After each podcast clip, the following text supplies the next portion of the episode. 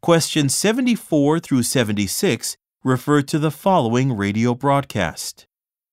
You're listening to The Culture Show with Jane Dewey on Radio KQSR. We have a very special episode for you this morning, as I'll be interviewing the award winning actor Juan Lopez.